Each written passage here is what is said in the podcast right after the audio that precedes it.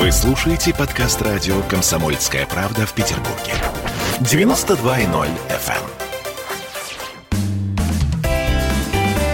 эм. Ваш дом на радио «Комсомольская правда». В студии радио «Комсомольская правда» наш любимый гость Михаил Гущин, директор по маркетингу группы RBI. Здравствуйте, Михаил. Добрый день. Мы с вами сегодня, с вашего позволения, будем говорить о, ну, по крайней мере, начнем разговор о классности жилья. О том, что сегодня застройщики понимают под этим определением, у меня такое ощущение, что что-то существенно меняется. По крайней мере, вот э, я часто слышу от наших экспертов, что границы классификации жилья, ну, если не стираются, то, по крайней мере, плавают. Вы согласны с этим? Ну, на мой взгляд, да. Более того, они не только плавают, но, по сути, на, на рынке жилья, жилой недвижимости никогда не было четко закрепленных э, классов, которых бы придерживались все застройщики. И, по сути, все равно это всегда было достаточно такое расплывчатое понятие. Иногда лукавое. Ну, абсолютно. Наверное, твердым оно было только в начале 2000-х годов, когда была либо панель, либо кирпич-монолит. А. Да, и тогда RBI тоже произвел революцию, поставив пластиковые окна, сделав э, хорошую отделку подъездов, и с этого, ну, в какой-то части началась история компании. Поэтому э, действительно, вот назвав объект бизнеса элитой, комфортом или чем-то еще, э, это никогда не означает, что клиент получит одно и то же качество продукта во всех этих ипостасях. Я надеюсь, что наши слушатели, в принципе, это для себя четко совершенно понимают, и уже никто не заблуждается, вот э, ориентируясь исключительно на эти почти ничего не значащие слова. Но тем не менее, давайте так. По каким признакам все-таки правильно сейчас делить жилье, на ваш взгляд? Для нас, действительно, в компании RBI у нас есть своя собственная классификация внутренняя. И там первым пунктом здесь все равно идет место, да, то есть place, place, place, да, или там место является определяющим с точки зрения там, качества продукта и класса жилья для нас. Второе, если говорить о таких характеристиках, которые человек может пощупать, да, э, это, безусловно, ну, несколько вещей. Первое, это для нас такая база, это родовые признаки класса, да, то есть это высота потолков, для разных классов она разная, это количество машиномест, это архитектурный облик и дизайн. И ну, тут прежде всего, наверное, можно говорить о хорошем вкусе и о том, что нельзя строить там какой-то простой некрасивый дом в центральной части города. А, и это общие технические решения, такие как э, качество инженерии, наличие определенных технологических вещей, таких как вентиляция, таких как качественные окна, таких как э, качество воды в доме, таких как работа с шумоизоляцией, которые как раз и определяют ну, такой родовой признак класса. Родовой признак класса. Я зафиксирую это словосочетание, оно такое впечатляющее. Ну да, потому что все остальное, по сути, ну каждый девелопер, он э, дополнительно вот к этому набору добавляет что-то свое. У кого-то это получается хорошо, у кого-то плохо. Но самое главное, вы правы в том, чтобы девелопер не строил одно, а в картинках рисовал совсем другое. Потому что картинки нарисовать достаточно просто, а вот воплотить их в жизнь, ну, это самое сложное, что может быть на свете. Э, если мы говорим о локализации, вы сказали, что это одно из важных определяющих э, жилья, я бы хотела к вашему такому, мне кажется, серьезному проекту Ультра Сити обратиться, потому что, ну, на примере его мы можем говорить о каких-то многих вещах. Место, где расположен Ультра Сити.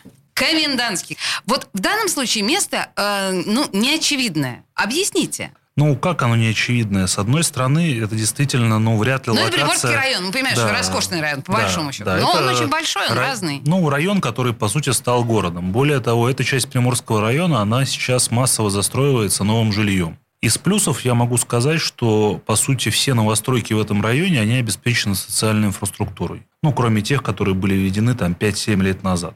То есть мы, например, в проекте строим школу, при том, что эта школа будет ну, не совсем обычная, не такая, как вы привыкли видеть в спальных кварталах там, 90-х там, или 80-х годов застройки. Мы строим два детских садика, и они тоже очень интересные, ну и архитектурно, и с точки зрения там, той программы, которую они предоставляют. Поэтому э, это плюс вот этого района в том, что там, а, новое жилье, Б, он обеспечен социальной инфраструктурой, и не надо возить детей куда-то в другие районы. Это обычная проблема новостроек. Ну, а там город проявил э, политическую волю, и, по сути, все проекты этой инфраструктурой обеспечены. Третье, там достаточно хорошая, удобная транспортная ситуация с точки зрения выезда из районов. И четвертое, есть достаточно твердые планы города по строительству там метрополитена. Ну и пятое, это инфраструктура досугово-развлекательная, да, там и большое количество магазинов. То есть с этой точки зрения вот этот район Приморский и вот эта часть конкретно, она может дать ну, фору и старым районам в какой-то степени, потому что многие рестораны, магазины, они заинтересованы в том, чтобы открывать как раз свои точки в районе, где достаточно много людей живет, а это район ну, с высокой плотностью застройки. Слушайте, я сейчас хочу обратить э, наверное, прежде всего свое внимание, но и ваше, конечно, к школе, к детскому саду мы, с вашего позволения, еще вернемся, потому что это важный момент. А я хочу к такому общему моменту ультрасети. Вы декларируете на сайте, что это единственный в Петербурге дизайнерский жилой дом. Что имеется в виду, что это значит? Ну, конечно, для нас, когда мы приходили в проект и начинали с ним работать, а это было уже там порядка пяти лет назад, потому что в первую очередь мы сдали, сейчас заканчиваем строительство остальных очередей, в течение двух лет закончим реализацию проекта, мы понимали, что нужно сделать что-то ну, необычное и интересное. То есть мы не хотели делать стандартный такой спальник или стандартный дом. Поэтому мы пошли ну, совсем с другой стороны. Для начала мы, во-первых, провели архитектурный конкурс, на котором было порядка восьми участников. Трое из них были представителями иностранных стран. Германия, Финляндия и выбрали ту концепцию, которая с точки зрения мастер-плана, с точки зрения посадки зданий обеспечивала наибольший комфорт для человека. Да? То есть это закрытые дворы, это возможность перемещаться внутри комплекса по очень понятным логистическим маршрутам. И дальше мы подумали, а что делать с фасадными решениями, что делать с решениями входных зон как создать вот такой проект, который будет совершенно не одинаков и очень сильно отличаться от всего остального. И мы взяли компанию Luminous, это достаточно известные промышленные дизайнеры, которые работают с крупнейшими там, марками, такими как Philips, Samsung, для адаптации к российскому рынку, и попросили их посмотреть на наш проект. Они разработали такую концепцию комфортного визуальной среды, которая состоит из определенных принципов э, членения фасадов, подхода к ландшафту, подхода к дизайну мест общего пользования, которую мы применили в нашем проекте. Благодаря этому как раз вся среда, она выполнена стилистически в одном стиле.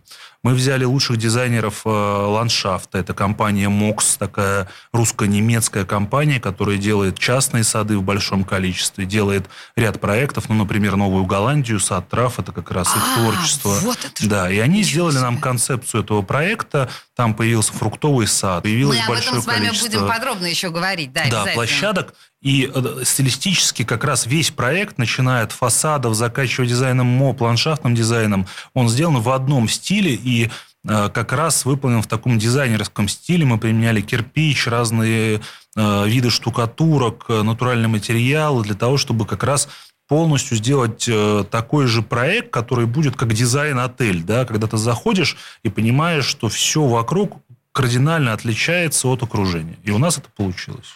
Слушайте, ну я на самом деле настоятельно рекомендую нашим слушателям посмотреть, как это выглядит, ну, хотя бы на сайте. Ну, много где можно посмотреть, просто загуглить, э, да, Ультрасити и сразу RBI. И мы сразу видим э, вот этот комплекс, он достаточно большой.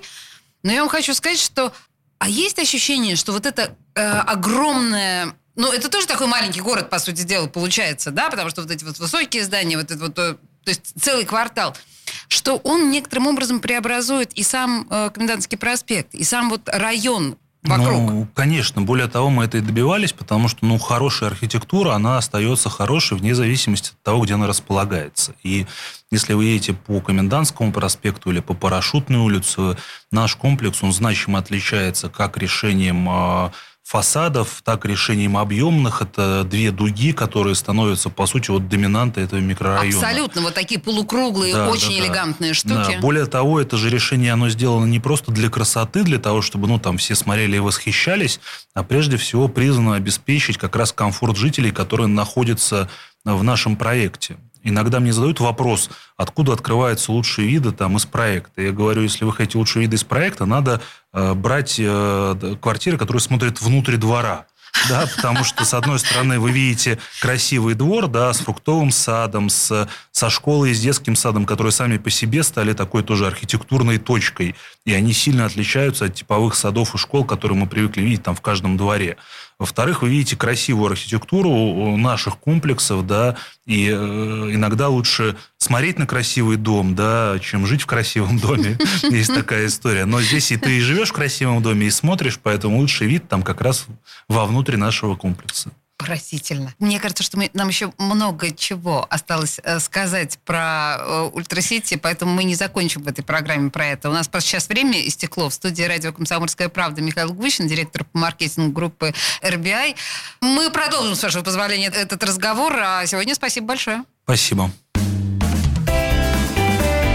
Ваш дом на радио «Комсомольская правда».